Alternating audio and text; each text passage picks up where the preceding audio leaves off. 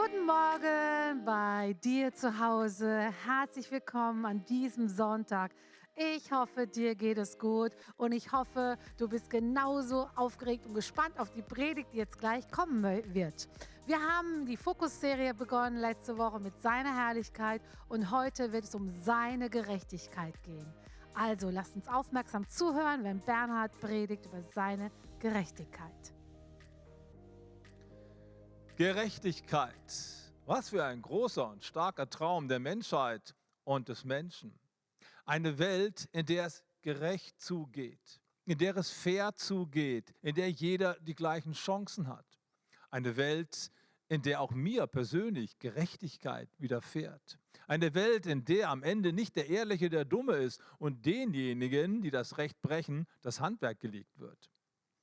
Dieser große Traum der Menschheit ist ganz tief verwurzelt in unserem Herzen und zugleich ein integraler Bestandteil der Welt, die einmal kommen wird. Von dieser Welt spricht Petrus in seinem zweiten Brief. Wir aber erwarten einen neuen Himmel und eine neue Erde, in denen Gerechtigkeit wohnt. Und Jesus sagt in der Bergpredigt, selig sind die, die da hungert und dürstet nach Gerechtigkeit, denn Sie werden satt werden. Ja, so eine Welt, so eine Wirklichkeit wird einmal kommen. Und die große Diskrepanz, die wir hier auf der Erde erleben und das, was auf uns zukommt, zeigt uns schon, dass wir eigentlich zu einer anderen Wirklichkeit gehören, die wir ganz offensichtlich verloren haben. Gerechtigkeit. Das klingt so einfach und doch ist es so schwer. Vor ein paar Tagen wurde Dominik Ongwen, ein Rebellenführer in Uganda, beim Internationalen Gerichtshof in Den Haag verurteilt. Dieser Mann hat in den letzten Jahren und Jahrzehnten Hunderte von Kindern gezwungen, Kindersoldaten zu werden und andere Menschen zu morden, zu plündern und zu berauben. Also wenn der nicht zu Recht verurteilt wird, dann weiß ich es nicht, oder? Nicht nur selber hat er geraubt und geplündert, sondern andere auch noch zu Mördern gemacht. Wie schlimm ist das denn? Und doch gibt es jetzt auch Stimmen, die sagen, das ist nicht fair. Eigentlich sollte man den Dominik nicht verurteilen. Was? Wie? Warum?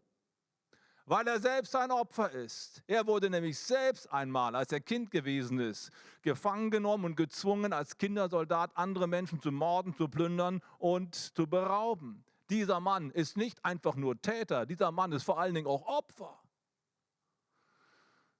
Täter und Opfer zugleich. In diesem Begriffspaar könnte man die Existenz des Menschen, und zwar von uns allen, ganz gut beschreiben. Denn wenn wir mal ehrlich sind, dann werden wir alle herausgefunden haben, dass in uns so ein Selbsterhaltungstrieb steckt, der uns dazu bringen kann, Dinge zu machen, die eigentlich nicht gerecht sind, um nur ja irgendwie durchzukommen. Der Mensch kann zur Bestie werden, wenn es um seine Existenz geht. Dann fängt er an zu kämpfen, zu kämpfen, weil er überleben möchte. Das steckt ganz tief drin im Menschen und so sind wir alle irgendwie gewordene, geprägte und haben Verhaltensmuster in uns ganz tief gespeichert, unbewusst, die aus dieser einen Quelle heraus entspringen. Ich will durchkommen. Ich will nicht der Verlierer sein. Ich will gut dastehen.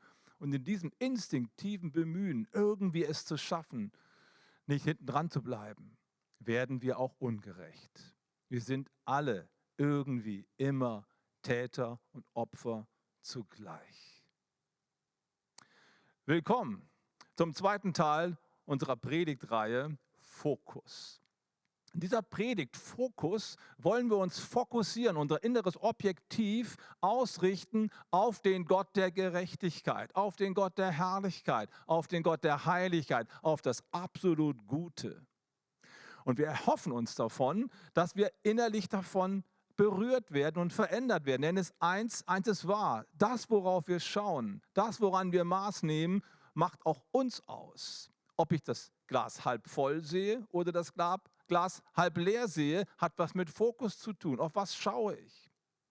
Und das Bemühen, auf diesen Gott der Ewigkeit zu schauen, auf diesen gerechten Gott, den heiligen Gott, hat das Potenzial, in uns etwas auszulösen, was heilig und gerecht ist. Deswegen geht Paulus auf die Knie und er betet im Epheserbrief Kapitel 3 folgendes berührendes Gebet. Deshalb beuge ich meine Knie vor dem Vater, von dem jede Vaterschaft im Himmel und auf Erden benannt ist, dass er euch Kraft gebe, nach dem Reichtum seiner Herrlichkeit gestärkt zu werden durch seinen Geist am inwendigen Menschen, sodass Christus durch den Glauben in euren Herzen wohne und ihr in Liebe gewurzelt und gegründet seid. Und jetzt kommt's, damit ihr mit allen Heiligen begreifen könnt, welches die Breite, die Länge, die Höhe und die Tiefe Gottes ist und die alle Erkenntnis übersteigende Liebe des Christus erkennt, damit ihr erfüllt werden, werdet zur ganzen Fülle Gottes. Wow, was für ein starker Text voller Superlative und vor allen Dingen getragen mit einem großen Sehnen danach, die Fülle Gottes zu bekommen, danach irgendwie auf Gottes Höhe zu kommen und diesem Gott der Gerechtigkeit zu entsprechen. Und wie geht das? Durch Fokus. Die Breite, die Länge, die Höhe und die Tiefe Gottes zu ermessen und zu erfassen, hat ein Potenzial an lebensverändernder Kraft. Darum geht es. Meine Sehnsucht nach seiner Herrlichkeit war das Thema der letzten Woche. Und wir haben versucht darzustellen, dass Gottes Herrlichkeit, Gottes Heiligkeit im Schaufenster ist. Gottes Herrlichkeit, damit präsentiert sich Gott sozusagen und zeigt sich der Welt, etwa in der Schöpfung, die uns beeindruckt, wenn wir diese herrlichen Dinge sehen, wie die Alpen oder ein, ein Strand am, am Meer oder welche Dinge auch immer unser Herz berühren können. Das ist quasi Gottes Präsentation, das bin ich. Es ist nur die Schöpfung, dahinter steckt der Schöpfer. Und in uns entsteht ein Sehnen. Gottes Herrlichkeit ist Gottes Heiligkeit im Schaufenster. Gottes Gerechtigkeit ist Gottes Heiligkeit in Aktion. In der Herrlichkeit Gottes präsentiert sich Gott, wie er ist. In seiner Gerechtigkeit begegnet er uns Menschen. Und da merken wir ganz schnell, dass es eine Begegnung ist von zwei ungleichen Paaren, die nicht zueinander passen. Der große Gott, der ewige Gott, der Gott, der ohne Fehler ist, das reine, klare Licht und dann wir, Opfer und Täter zugleich. Irgendwie passt da was nicht zusammen. Ja, wir haben ein Sehen nach Gerechtigkeit, nach einer gerechten Welt. Und doch bleiben wir so weit dahinter zurück. Paulus drückt diese Spannung, diese Diskrepanz einmal im Römer Kapitel 7 sehr, sehr prägnant aus. Und er sagt folgendes. Ich weiß, dass in mir, das ist in meinem Fleisch, nichts Gutes wohnt. Denn das Wollen ist bei mir vorhanden, aber das Vollbringen des Guten nicht. Denn das Gute, das ich will, übe ich nicht aus, sondern das Böse, das ich nicht will, tue ich. Ich habe nach dem inneren Menschen Wohlgefallen am Gesetz Gottes.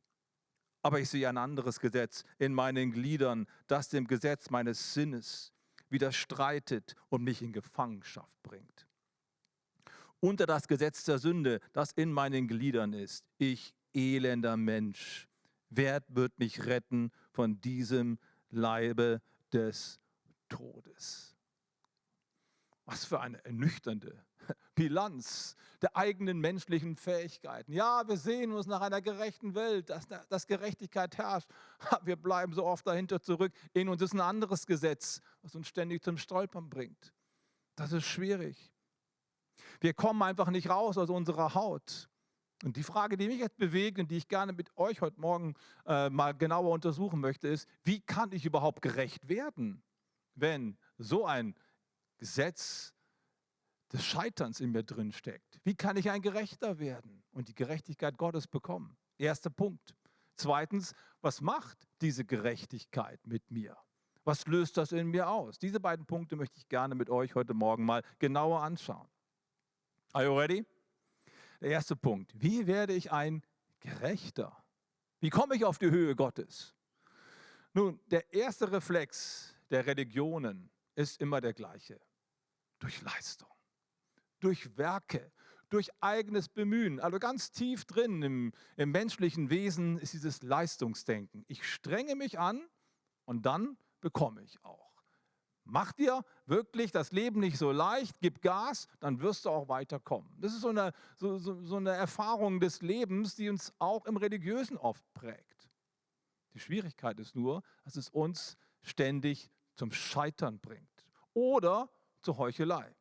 Religion tendiert irgendwie immer zur Heuchelei. Das ist der Grund, warum Jesus einmal den Pharisäern und den Schriftgelehrten so scharf begegnet und ihnen sagt, ihr seid Heuchler. Ja, nach außen hin, ihr haltet alle Gebote, ihr verzehntet sogar den Kümmel und die Minze, aber inwendig in euch ist viel Ungerechtigkeit und viel falsches Denken, viel Stolz und Arroganz. Nach außen hin prima, aber nach innen sieht es ganz anders aus. Das ist das Problem. Äußerlich die Formen einzuhalten, hat noch nichts mit meinem inneren Wesen zu tun. Nein, durch Leistung werden wir nicht die Gerechtigkeit Gottes bekommen. Wir können uns nicht irgendwie emporklimmen und hochziehen, damit wir auf die Höhe Gottes kommen. Das hat ein Martin Luther probiert. Und er versuchte irgendwie auf die Höhe Gottes zu kommen. Und als er merkte, dass dieses Gesetz der Sünde in ihm immer wieder daneben lag und immer wieder ihn zum Scheitern gebracht hat, da fing er an, dich zu peitschen, dich zu geißeln. Und zwar so schlimm, dass sein Beichtvater gesagt hat, Martin, lass ab, lass ab, du bringst dich noch um. Und Martin sagte, nein, ich muss weitermachen, ich muss mich anstrengen, ich will einen gnädigen Gott bekommen, ich will bei Gott angenommen sein, ich gebe Gas, ich bemühe mich. Und doch hat es nie geschafft und ist sehr verzweifelt gewesen. Auch heute noch gibt es viele Menschen, auch Christen, die sehr verzweifelt sind, weil sie unter diesem, unter dieser, diesem, diesem Damoklesschwert quasi leben. Es reicht nicht, es genügt nicht. Du bist nicht gut genug, du kannst nicht zu Gott kommen, du bist nicht würdig genug. Religion und das Streben, bei Gott durch Leistung irgendwie angenommen zu werden, führt in Stress und in Selbstverdammnis. Welchen anderen Weg gibt es denn? Und jetzt kommen wir zum Kern des Evangeliums, zum Kern der Botschaft des Neuen Testamentes. Die Antwort des Neuen Testamentes ist nicht Leistung, sondern Glaube. Durch Glaube werde ich vor Gott gerechtfertigt. Und zwar Glauben an das, was ein anderer für mich getan hat. Das Prinzip der Stellvertretung. Das Alte Testament könnte man zusammenfassen und sagen, das Alte Testament heißt tun. Tu das und du wirst leben. Das Neue Testament kann man zusammenfassen in den Begriff getan. Er hat es schon vollbracht. It's finished. Nicht auf mich kommt es an, sondern auf das, was Christus getan hat für mich. Und das im Glauben anzunehmen, bringt mich in die Gerechtigkeit Gottes rein. Glauben ist der Schlüssel zur Welt Gottes. Damit beginnt die Menschheitsgeschichte und die Glaubensgeschichte. Abraham glaubte Gott und das rechnete Gott ihm zur Gerechtigkeit. Nicht seine gute Leistung, nicht sein tolles Leben, sondern dass er alles auf diesen Gott setzte, der ihm Verheißung gegeben hat. Das ist der Punkt, auf den es eigentlich im Glauben ankommt. Martin Luther kam aus seiner Krise heraus, als er dieses Prinzip begriff. Wie hat er es denn begriffen, nachdem er viele Jahre lang es nicht erkannt hat? Durch Bibellesen. Ja, durch Bibellesen. Und das ist der Punkt, an dem ich jetzt eine kleine Werberede einschalten möchte. Ab Mittwoch starten wir als ganzes CCD mit einer Bibellese. 40 Tage lesen wir das Matthäusevangelium und dann in der letzten Woche vor Ostern noch ein paar Texte aus dem Johannesevangelium. Das ist quasi so unsere Vorbereitung auf die Passionszeit oder in der Passionszeit, auf Ostern hin. Und wir wollen gerne Gott mehr lieben, lernen. Das geht vor allen Dingen durch Bibellesen oder zu einem guten Teil. Und das Matthäusevangelium zeigt uns Gott, wie er Mensch geworden ist und uns in Jesus Christus begegnet. Und er stellt sein Wesen uns vor. Da kann man sich in Gott verlieben. Das ist eigentlich das Ziel. Also steigt mit ein, lad dir von unserer Homepage den Bibelleseplan runter und ab Mittwoch geht's los. Martin Luther macht also eine unglaubliche Entdeckung, als er in der Bibel liest. Und zwar ganz konkret im Römerbrief Kapitel 3. Hier heißt es folgendermaßen. Jetzt aber hat Gott uns gezeigt, wie wir vor ihm bestehen können, nämlich unabhängig vom Gesetz und von unserer eigenen Leistung. Gott spricht jeden von deiner Schuld frei und nimmt jeden an, der an Jesus Christus glaubt. Nur diese Gerechtigkeit lässt Gott gelten, denn darin sind die Menschen alle gleich. Alle sind schuldig geworden und spiegeln nicht mehr die Herrlichkeit Gottes wider, die er ihm gegeben hatte. Aber was sich keiner verdienen kann, schenkt Gott uns in seiner Güte. Er nimmt uns an, weil Jesus Christus uns erlöst hat. um unsere Schuld zu sühnen, hat Gott seinen Sohn am Kreuz vor aller Welt sterben lassen. Jesus hat sein Blut für uns vergossen und mit diesem Opfer die Vergebung für alle erwirkt. Jetzt kommt, die daran glauben. Glauben ist der Schlüssel zur Welt Gottes und zur Gerechtigkeit Gottes. Und jetzt sehe ich den Martin Luther da vor mir in Wittenberg in seinem Turmerlebnis. Er reibt sich die Augen, er liest den Text noch einmal und noch einmal und noch einmal. Und dann atmet er auf und sagt, ja Mensch, dann kommt es ja gar nicht auf mich an dann kommt ja alles auf ihn an. Er hat es ja schon getan. Das brauche ich bloß noch im Glauben zu ergreifen. Und ich spüre so ein Aufatmen, geht durch seine Seele hindurch. Und er kommt zu einem völlig neuen Glaubensbekenntnis. Das möchte ich euch mal vorlesen. Es wird ihm zugeschrieben. Ob er es wirklich komponiert hat, gedichtet hat, das weiß man nicht so genau. Aber es drückt genau das aus, was er in diesem Augenblick jetzt anfängt zu greifen. Hört mal zu, wie sein Bekenntnis aussieht. Mir ist es bisher wegen angeborener Bosheit und Schwachheit unmöglich gewesen, den Forderungen Gottes zu genügen. Wenn ich nicht glauben darf, dass Gott mir um Christi willen dieses täglich beweinte Zurückbleiben vergebe, so ist's aus mit mir, ich muss verzweifeln.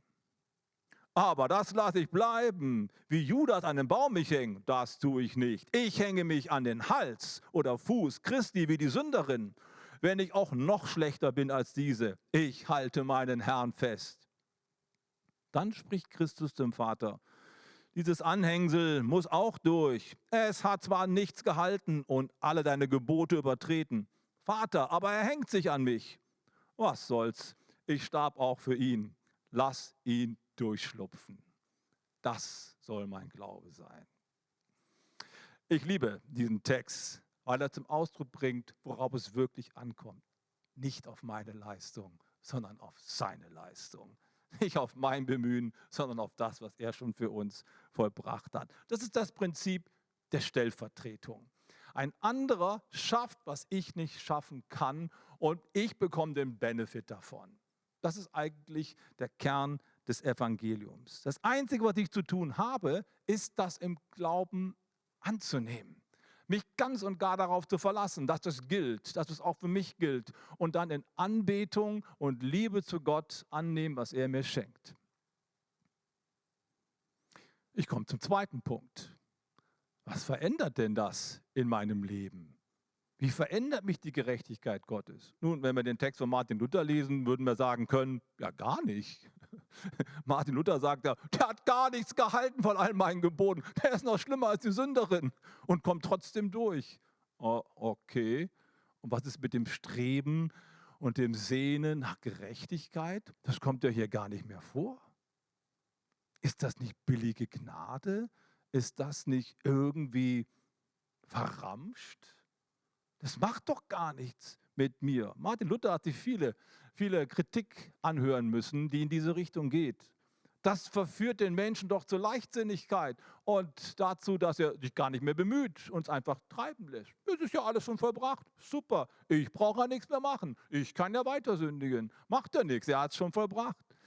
Da steckt so eine gewisse Tendenz drin, die man unterstellen könnte. Aber hört genau zu, was Martin Luther hier wirklich meint. Wenn Luther hier die ganze Schwäche des begnadigten Menschen unterstreicht, dann nicht deswegen, weil er zum Ausdruck bringen möchte, dass es kein Sehen mehr nach Gerechtigkeit gibt, sondern er möchte zum Ausdruck bringen, dass die Gerechtigkeit Gottes auch dann mir gilt, wenn ich scheitere, wenn ich in meinem Leben zurückbleibe, wenn ich in meinem Leben keine anständige Veränderung erlebt habe. Auch dann gilt mir der Gnadenzuspruch Gottes. Auch dann gilt die Gerechtigkeit Gottes. Die ist unabhängig von meiner Leistung, aber nicht unabhängig von meinem Glauben.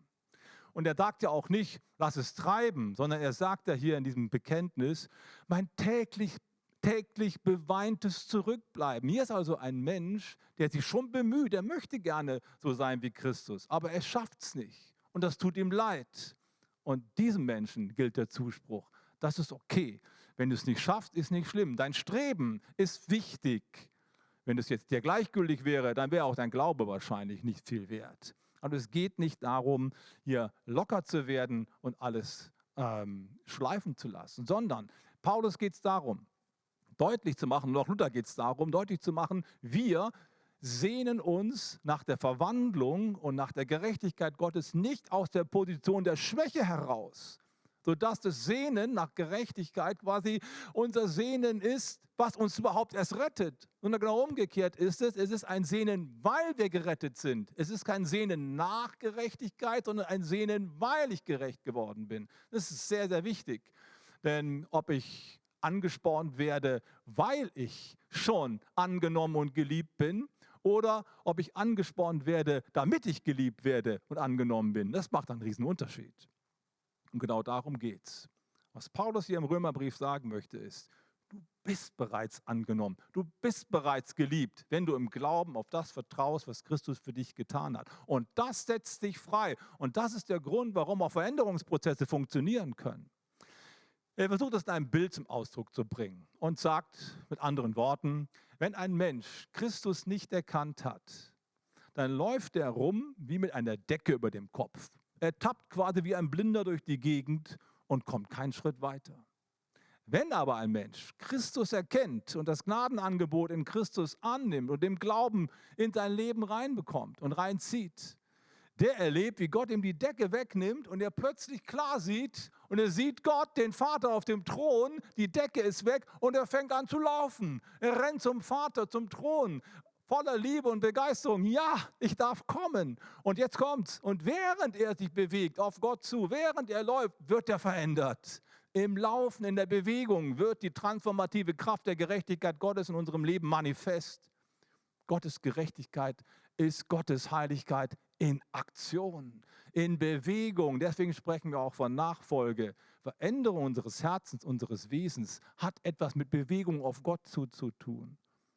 Und ich kann auf Gott zugehen, weil die Decke weg ist, weil ich jetzt sehe, dass Gott für mich ist und dass er auf mich wartet und dass ich willkommen bin bei ihm. Das setzt Veränderungskräfte in mir frei und ich laufe, um diese Herrlichkeit noch viel mehr in mein Leben reinzuholen.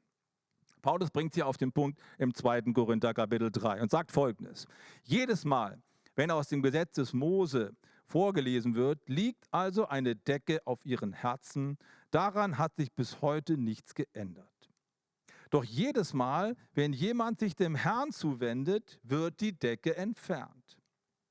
Dieser Herr aber ist der Geist, von dem wir gesprochen haben. Und wo der Geist des Herrn ist, da ist Freiheit. Ja, wir alle sehen nun mit unverhülltem Gesicht die Herrlichkeit des Herrn. Wir sehen sie wie in einem Spiegel und jetzt kommt. Und indem wir das Ebenbild des Herrn anschauen, wird unser ganzes Wesen umgestaltet, dass wir ihm immer ähnlicher werden und immer mehr Anteil an seiner Herrlichkeit bekommen. Diese Umgestaltung ist das Werk des Herrn. Sie ist das Werk seines Geistes. Gottes Gerechtigkeit ist Gottes Heiligkeit in Aktion sie macht etwas mit uns. Sie verändert unser Wesen und macht uns Gott ähnlicher. Das ist aber nur die eine Seite dieser Wirksamkeit. Gottes Gerechtigkeit bewirkt nicht nur meine innere Transformation, dass ich Gott ähnlicher werde und verwandelt werde in sein Bild, sondern sie bewirkt auch, dass Gottes Herrlichkeit durch mich jetzt ausstrahlt und anderen Menschen zugutekommt. Ich werde nicht nur für mich selbst verändert, sondern ich werde quasi zum Botschafter Christi und zum Zeugen von dem, was ich gesehen und gehört und erfahren habe. Da strahlt etwas aus mir raus. Deswegen sagt Paulus noch Folgendes. Die letzte Stelle, die ich jetzt noch lesen möchte. Philippa Kapitel 2, Vers 13. Gott selbst ist in euch am Werk und macht euch nicht nur bereit, sondern auch fähig, das zu tun, was ihm gefällt. Ihr könnt als Gottes vorbildliche Kinder mitten in dieser verdorbenen und dunklen Welt leuchten wie Sterne in der Nacht. Was für ein Zuspruch, was für eine unglaubliche Perspektive. Gottes Gerechtigkeit ist keine abstrakte Größe, die irgendwie da die Theologen hin und her werfen. Gottes Gerechtigkeit ist Gottes Heiligkeit in Aktion, bewirkt etwas in uns und dann auch durch uns. Und ich möchte dich gerne am Ende der Predigt einladen, heute Morgen im Gebet Gott dieses Sehnen nach Gerechtigkeit zum Ausdruck zu bringen und im Glauben dann in dein Leben hineinzunehmen. Im Glauben daran, dass er schon alles vollbracht hat und deine Verwandlung auf dich wartet. Bist du bereit? Dann möchte ich dich gerne einladen, jetzt mit mir folgendes Gebet zu sprechen. Gott, ich danke dir, dass deine Gerechtigkeit sich auf mich zubewegt. Und in Jesus Christus ist sie angekommen. In Jesus Christus begegnet mir die Gerechtigkeit Gottes und die erscheint mir als eine Einladung zum ewigen Leben, die ausgestreckte Hand Gottes. Ich will sie heute Morgen ergreifen. Und wenn du heute Morgen da bist und sagst, ich habe Christus noch nicht ergriffen, dann lade ich dich jetzt ein, in diesem Augenblick zu sagen, Christus, ich ergreife deine Hand. Christus, ich ergreife die Gerechtigkeit Gottes. Und ich möchte, dass die Decke weggetan wird von meinem Angesicht, damit ich den Vater sehe, damit ich laufen kann, ihm begegnen kann, auf ihn zurennen kann und verändert werde. Das will ich jetzt erleben und ich nehme es im Glauben an und bitte dich, lass das in mir geschehen, o oh großer Gott. Und dann lass mich ein Segen sein für andere Menschen. Lass mich ein Lichtträger sein, ein Stern am Himmel für andere Menschen. Eine Einladung, diesem Gott zu begegnen, ihn kennenzulernen und ihn lieben zu lernen. In Jesu Namen. Amen.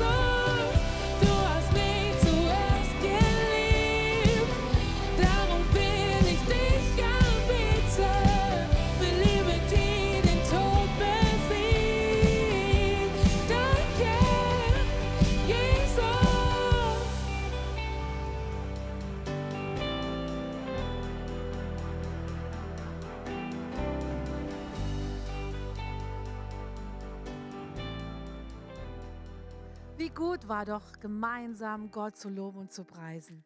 Wie gut war diese Predigt. Und ich wünsche dir, dass du in dieser Woche diese Predigt in der Tat erlebst bei dir zu Hause, in deinem Leben und durch dein Leben.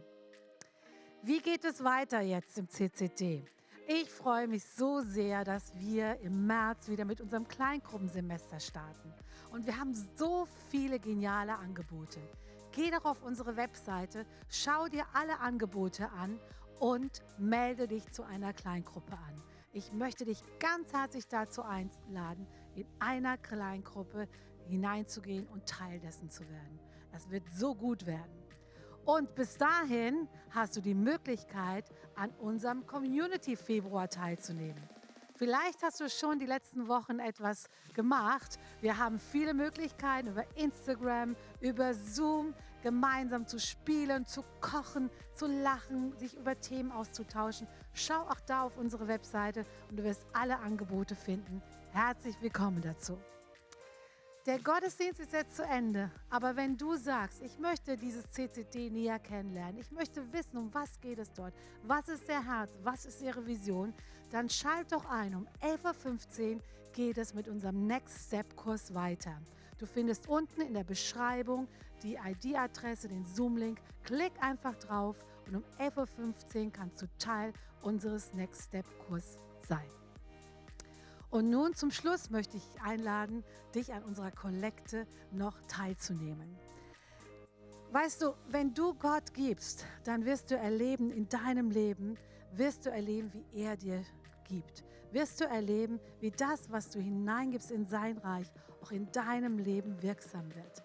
Und ich lade dich ein, an der Kollekte teilzuhaben. Ihr findet unten unsere IBAN oder unseren Link, wo du über PayPal geben kannst. Werd einfach Teil des großen Ganzen und gib etwas, was du einfach in das Reich Gottes hineingeben möchtest. Vielen, vielen herzlichen Dank dafür. Und jetzt, ich bin ganz begeistert, dich einladen zu dürfen für nächsten Sonntag. Entweder hier über YouTube oder ab 21.02 sind wieder Live-Gottesdienste hier im CZD möglich. Wir werden wieder zwei Gottesdienste haben und du kannst dich heute schon für einen der Gottesdienste anmelden. Und ich freue mich so sehr, dich nächsten Sonntag vielleicht sogar live hier begrüßen zu dürfen. Nun hab eine gesegnete Woche.